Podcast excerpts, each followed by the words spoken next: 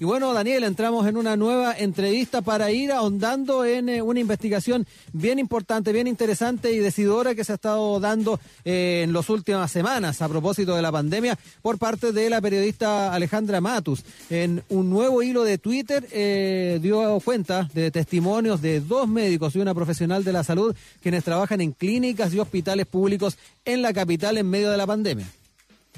Ahora se da cuenta que el sector poniente ya se vive ahí el dilema de la última cama debido a las faltas de ventiladores, mientras que aseguran en las clínicas hay camas y equipamiento disponible, pero se informan como ocupados. Bueno, para hablar al respecto ya estamos en contacto desde Nueva York con la periodista de investigación Alejandra Matos, a quien saludamos y agradecemos, por supuesto, que comparta su investigación con nosotros acá en Radio USACH. ¿Cómo estás, Alejandra? Muy bien, gracias. ¿Cómo están ustedes? Muy bien, gracias por este contacto. Lo primero, eh, así como también fue tu investigación sobre el ocultamiento de los datos de muerte, y en este caso, eh, muy de la mano de cómo se han evidenciado muchas desigualdades en nuestro país tras el estallido social. Es como decir, el estallido social tenía toda la razón. Acá se hace presente una situación bastante límite. ¿Es a tu juicio la peor cara de la desigualdad en nuestro país? Eh, es, sí, es, una, es un botón de muestra bastante dramático. En ese sentido, eh, Alejandra, es eh, bien importante empezar a analizar también eh, que a pesar de todos los antecedentes que salen a la luz, que quedan establecidos en las investigaciones que tú planteas y que nos entregas por redes sociales y que a su vez han sido replicados en otros medios, ¿por qué las autoridades insisten en decir que este dilema de la última cama, como se ha planteado, se está dando de manera esporádica, pero esto no es una realidad a propósito de lo que se señala? ahí uno empieza también a analizar cuáles son las razones detrás, un, una idea de, tratar de mantener el modelo, una cuestión ideológica, porque esto pone en entredicho de cómo se ha estado eh, funcionando en salud en, en las últimas décadas. Sí, lo que pasa es que eh, probablemente eh, uno no puede en este minuto decir que es mala voluntad, por ejemplo, o que, o, que hay una cosa personal de, de, quien toma la decisión, sino que tiene que ver con el modelo económico con que funciona el sistema de salud chileno. Eh, si yo tengo una clínica eh, privada eh, y le ofrezco a mis pacientes, que son clientes en este caso, que van a tener acceso preferente, les, les, les, vendo seguros que son que les dan ese derecho preferente, obviamente que el incentivo a, reservar los recursos para ellos es alto, porque ese es su modelo de negocio. Eh, entonces el problema para mí no, no, no, tiene que ver con la persona que a lo mejor tomó la decisión en su minuto de decir eh, no tenemos más camas cuando todavía le quedan dos, por ejemplo, eh, sino que tiene que ver con, con, que tiene esa responsabilidad, con que decir si la entrego un ventilador cuando, cuando eh, cuando el ventilador eh, está ocupado, va a estar ocupado dos, tres semanas, y va a llegar mi cliente y me va a decir, necesito uno, y, yo le voy a responder, lo tengo ocupado con un paciente hospital público, eh, digamos, ese modelo se viene al suelo, y por supuesto que se agregan ahí todas las, todas las demás condicionantes socioeconómicas, culturales, y prejuicios, ¿cierto? Esa persona probablemente va a hacer un escándalo porque ella está pagando, está pagando un seguro y no va a aceptar que eh, el ventilador esté ocupado con una persona pobre. Alejandra, de hecho, ayer en una entrevista acá en Radio USACH, la presidenta del Colegio Médico, Iskia Siches, descartó que se estén reservando camas en los servicios de salud. Eh, dijo que cuando hablamos del desafío de la última cama hay que ser consciente de que no es solamente por dónde llegaba, también hay que ver temas de insuficiencia que antes se salvaron y los que después eh, se mueren. Hay que empezar a priorizar y analizar a las personas con más potencial de sobrevida. En este caso, cuando uno lee los testimonios, de este reportaje que tú realizaste, eh, se devela que incluso se están dejando fuera personas entre 40, 50 y 60 años y que, no, sea, no necesariamente de edad avanzada y ni siquiera también con grandes enfermedades, eh, o más bien con enfermedades como hipertensión, obesos, diabéticos, o sea, eh, no hay mucho tampoco criterio y faltan recursos humanos también para aplicar esta técnica invasiva de los ventiladores. Cuéntanos un poco también lo que te decían tus fuentes anónimas, por cierto, del área de la salud pública al respecto. Sí, las tres personas que yo entrevisté, las tres trabajan en el área de, salud intensiva y también de, emergencia, ¿cierto? y, se aplica este criterio que se llama el triage, que, que, que digamos, jerarquiza a los pacientes según sus enfermedades de base, edad y posibilidad de sobrevida con el tratamiento. Eh, en condiciones normales, eh, el triage eh, es, flexible y, probablemente si hay recursos disponibles, una persona de 90 años puede entrar a un ventilador. Y el Servicio de Salud, por ejemplo, mostró al comienzo de la epidemia una, una mujer de 90 años que se había salvado. porque tampoco el triage es determinante, o sea, tú no sabes de antemano, es una preferencia.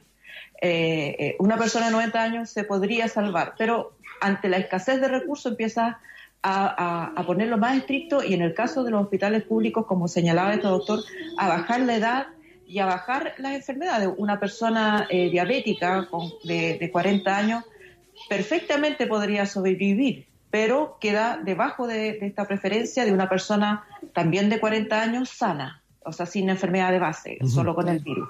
Entonces, cuando, mientras más escasea el recurso, eh, eh, más queda, más eh, gente queda fuera sin la posibilidad siquiera de, la última oportunidad. y también contaba una, una de las doctoras que a veces no alcanzan a hacer el triage. A veces eh, la elección es el último candidato eh, con decenas de personas en urgencia, eligen uno y otros se mueren esperando. No es que no es que eh, no calzaran en el perfil de, uso, tienen que elegir uno, no pueden elegir dos, aunque los dos, digamos, tengan las mismas posibilidades. Pero claro, conectado al ventilador, uno va a tener más posibilidades que el otro. Estamos dialogando hasta ahora eh, con la periodista Alejandra Matus, está conversando con nosotros desde Nueva York y está dándonos eh, antecedentes de lo que han sido sus investigaciones, eh, particularmente de lo que son la situación que se está viviendo en la salud pública con las camas críticas y la utilización de ventiladores y dándonos varias informaciones al respecto. También entraste en el tema de los fallecidos en algún momento, Alejandra, y ahí también hay bastantes sospechas. ahora se dijo que las muertes atribuibles a coronavirus se conocerán a más tardar el sábado. Eh, ha habido lentitud en los resultados de exámenes PCR, hay 31 mil casos que se suman eh, de un día para otro. Eh, ¿Cómo resumir los errores y cambios de estrategia en ese sentido, Alejandra, que no dejan de ser llamativos para la opinión pública?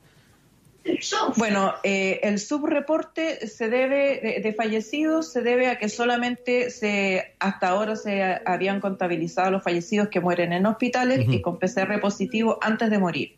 Eso deja a un montón de gente fuera, tanto de los que mueren en hospitales eh, esperando el PCR, por ejemplo, o y eh, un mayor subreporte, por supuesto, de la gente que muere en sus casas que eh, eh, en condiciones normales es 46% y en condiciones de pandemia pudiera ser un poco menor, pero todavía una suma muy, eh, un porcentaje muy importante.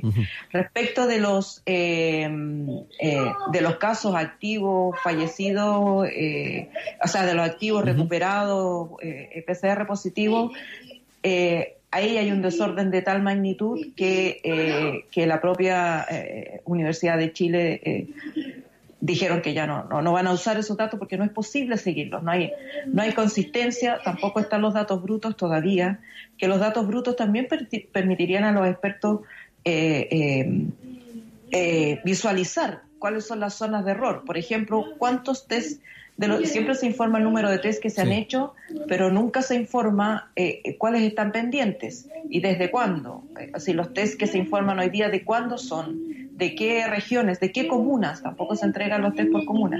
Entonces hay demasiadas eh, zonas opacas o definitivamente oscuras eh, donde no es posible distinguir, discernir y mirar con claridad cuál es, cuál es la realidad de la pandemia.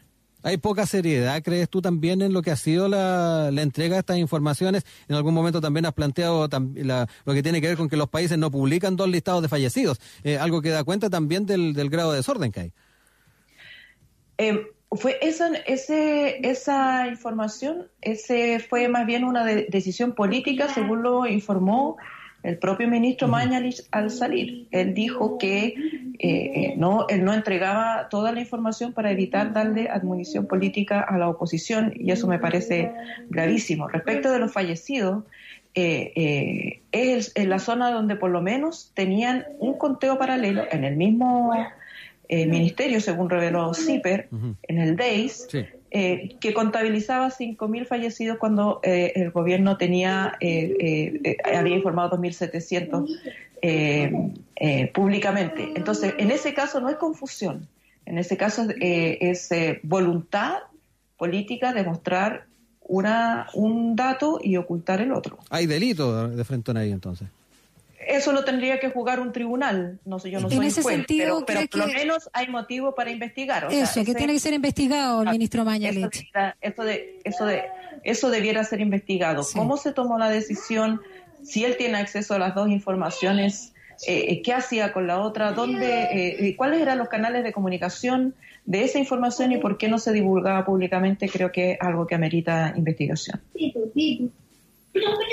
El otro importante también que tiene que ver con eh, entrevistas que hemos realizado acá en la radio, Alejandra, eh, Natalia Enríquez, consejera regional del Colegio Médico, se refirió también a la situación del Hospital San José concretamente y dijo, eh, no sé en qué momento la autoridad sanitaria va a admitir que hay un colapso. partir por admitir la realidad tal vez sería una, una buena señal para empezar a enmendar el rumbo. Y para que la gente adhiera a, a la cuarentena, eh, es muy necesario que la gente sepa la magnitud del problema. Eh, el colapso, según las entrevistas que yo hice, eh, ya empezó hace más de dos semanas. el colapso es cuando tú estás dejando fuera de ventilador a una persona de 40 años. Esa es, es una manifestación del colapso. cuando tienes que elegir entre decenas de personas quién va a recibir tratamiento y quién no, es una señal de colapso. El Hospital San José ha estado en esas circunstancias eh, eh, tal vez mucho antes que los demás. Y hay un problema de, distanciamiento o, de conflicto entre el director del hospital y lo que uno eh, percibe y escucha de los funcionarios que están a cargo de la crisis. Entonces, ese es un problema también de conducción y de liderazgo que se suma al de falta de recursos. Eh, Alejandra, eh, lo último, antes de, cerrar, eh, ¿cómo también eh, valoras o haces el balance de lo que ha sido el tema de publicar vía redes sociales y Twitter todas estas informaciones? hubo críticas en el Ejecutivo, el, el exministro Mañalich está acusado de dar fake news, pero también es importante desde tu perspectiva ver cómo estás haciendo el balance de esta forma de entregar los datos.